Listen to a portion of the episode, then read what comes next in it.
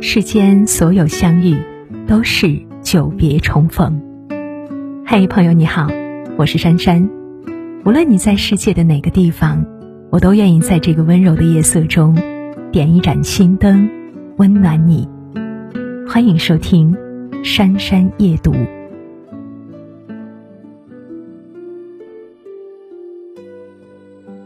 杭州灵隐寺门前有这样一副对联。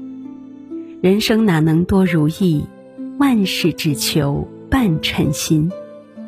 短短十四个字，不知点醒多少梦中人。尤其是这个“半”字，更让人感到意味深长。半不是一种求而不得的无奈，而是一种随遇而安的畅快。半俗半禅半随缘，半聋半哑半糊涂。人生百年，匆匆而逝。蓦然回首，不知有多少酸甜苦辣，都藏在这“半”字之中了。半俗。清代诗人查维仁在《廉颇诗话》中说：“书画琴棋诗酒花，当年件件不离他，而今七事都变更，柴米油盐酱醋茶。”每个人都想远离俗气。都想从容优雅，然而真的当你远离世俗之后，却发现孤独竟是这样可怕。一朝入凡尘，吾辈皆俗人，与其孤高自赏，不如烟火相伴。有一位刚入学的北大新生，在报名处看见一位老者，就对他说：“大爷，你替我看一下行李，我去办入学手续。”说完话之后呢，这位同学就离开了，直到一个多小时之后才回来，而这位老者就在报名处等了他一个小时。第二天开学典礼，当这位同学看到那个老头坐在主席台上的时候，他彻底惊呆了。一打听才知道，这老头居然就是大名鼎鼎的季羡林。本是一代大师，文人风骨，却俗的就像个邻居大爷。丝毫没有架子与傲气，这就是季羡林。季羡林在德国留学十年，身上却没有一点洋味儿。归国之后的他，永远是一身中山装，每日三餐粗茶淡饭，一点儿也不起眼。后来，季羡林被冠以国学大师、学界泰斗和国宝三顶桂冠，但他却多次主动请辞掉这三个称号。他这样说道：“三顶桂冠一摘，还我一个自由自在身，身上的泡沫洗掉了，露出了真面目，皆大欢喜。”其实俗气从来都不是一个贬义词，溜一圈杂货铺，砍一顿菜价，唠两句闲嗑，弄一桌清粥小菜，看似俗气之至，但也正是这份俗气，成就了我们生活中的平淡。花淡生雅，茶淡成香，这份平淡也让我们的人生变得真实自然。尘世里白云苍狗，蓦然回首，你会发现，一个人只有学会俗气的活着，才能活出不俗的人生。半禅，佛经中说，禅者静虑也。静是参禅所悟之智慧。更是我们赖以生存的生活法则。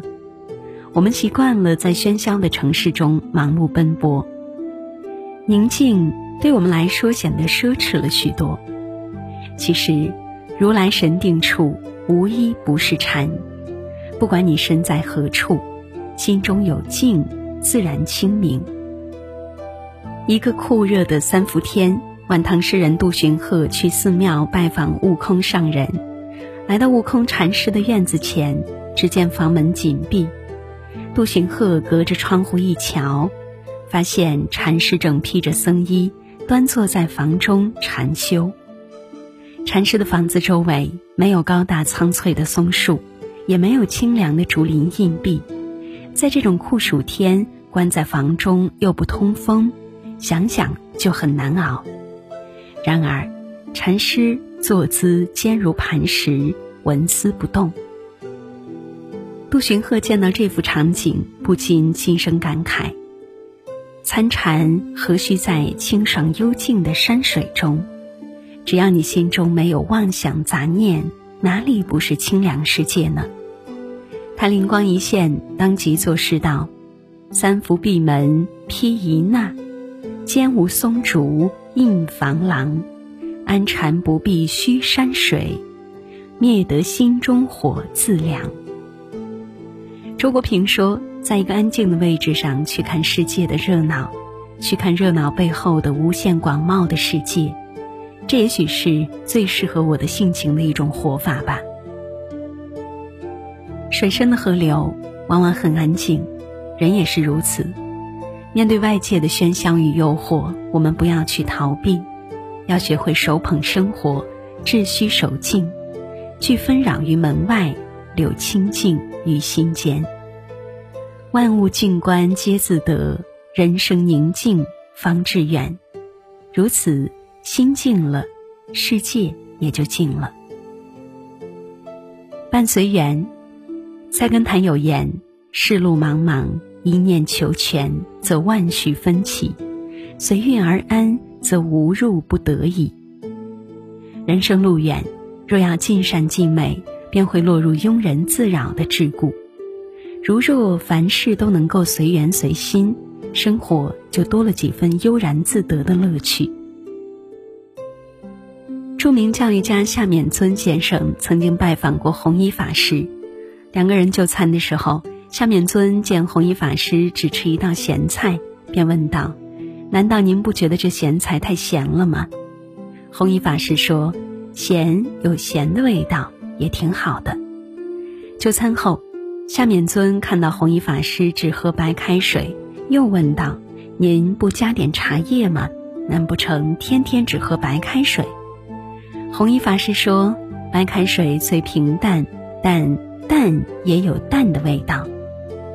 正是这一份不起眼的随缘，成就了弘一法师大美的人生。真正的智者，无私也，无为也，既然不动，感而遂通天下之故。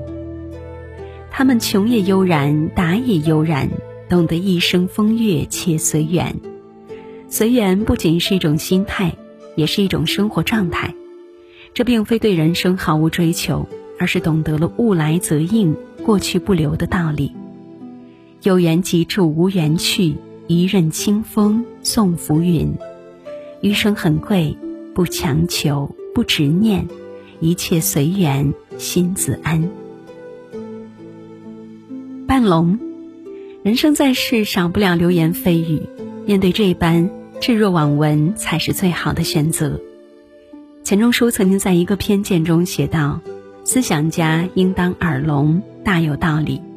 因为耳朵不聋，必闻声音，声音热闹，头脑就很难保持冷静，思想不会公平，只能把偏见来代替。”他是这么说的，也是这么做的。上世纪八十年代，钱钟书声望日高。然而他却一如既往的平静生活，谢绝一切记者的采访。钱钟书的行为引来了很多人的不满，这些人纷纷指责他自命清高，但钱钟书并没有将这些话放在心上，只是默默的潜心做学问。他的夫人杨绛说：“他从不把自己列入大师之列，他只是想安安心心、低调的做学问。”无论外界是批判他还是歌颂他，钱钟书始终保持着不为所动的姿态，安心静气的做自己的学问，过自己的日子，这才有了《管锥编》这样学贯古今、中西结合的巨作。《易经》有言：“无应无比，于家言充耳不闻。”夸奖并不能使你才高八斗，诋毁也不能让你一文不值。是非神之于己，毁誉听之于人，千万不要被别人的言语左右了你自己的人生。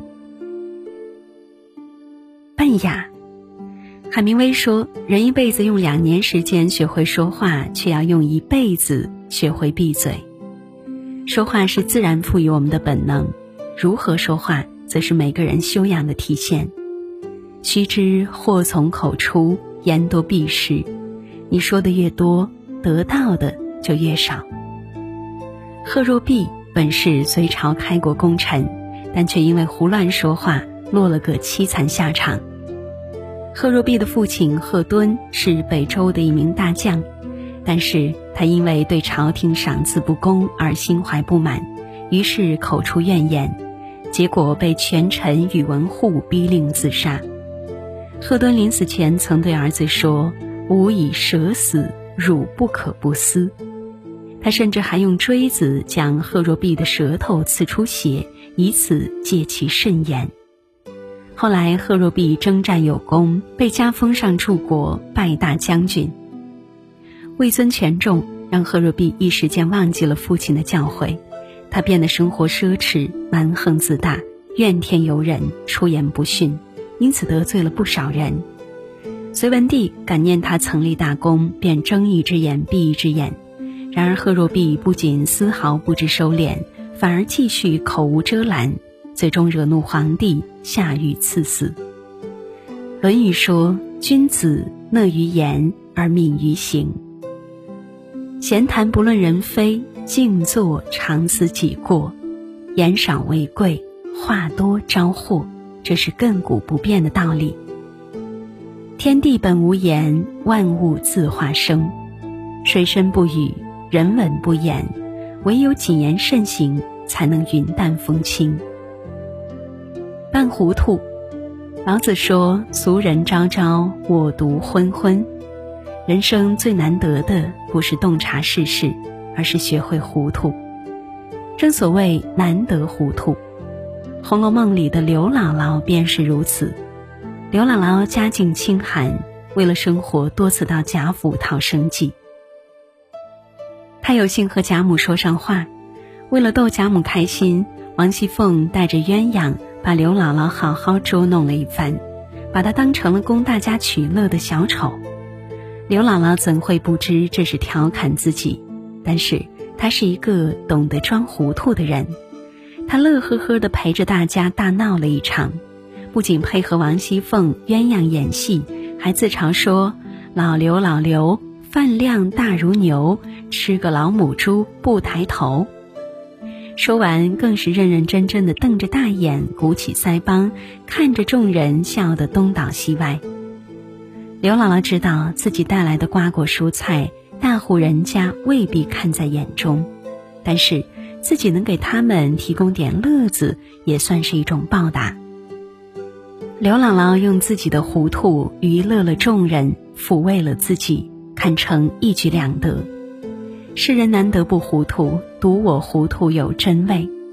人不可太近，事不可太轻。凡事太近，机缘势必早尽。到头来你会发现，历经风雨之后的糊涂，就是我们一直在追寻的顶级智慧。大智若愚。清人李密庵在《半字歌》中说：“人生是一半还之天地。”让将一半人间。人这一生，一半成长，一半老去，这既是自然法则，也是做人指南。自古人生无完满，当你参悟了“半”字，也就能在不完满的人生中经营出完满的自我。半字入人生，柳暗复花明。愿你人生多衬意，一半烟火。一半清欢。多平淡，所以自己可以为难。多遗憾，被抛弃的人没预